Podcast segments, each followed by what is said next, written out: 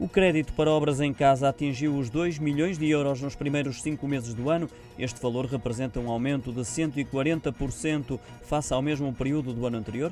No top 3 das categorias de créditos mais concedidos estão também a consolidação de créditos com 1,2 milhões de euros e a liquidez com 1 milhão de euros. Isto segundo os dados revelados hoje pela fintech United Credit. Pablo Ripoll, diretor de marketing da empresa, refere que a fintech tem sido uma solução muito procurada pelos portugueses pela simplicidade de todo o processo que é 100% online, sem exigência de fiadores e sem penalizações por amortizações totais ou parciais. E com o teletrabalho, as pessoas começaram a preocupar-se mais com o interior da casa, justificando por isso o aumento dos pedidos de crédito. A fintech europeia entrou no mercado nacional em junho de 2018 e já ultrapassou a meta dos 10 milhões em créditos concedidos.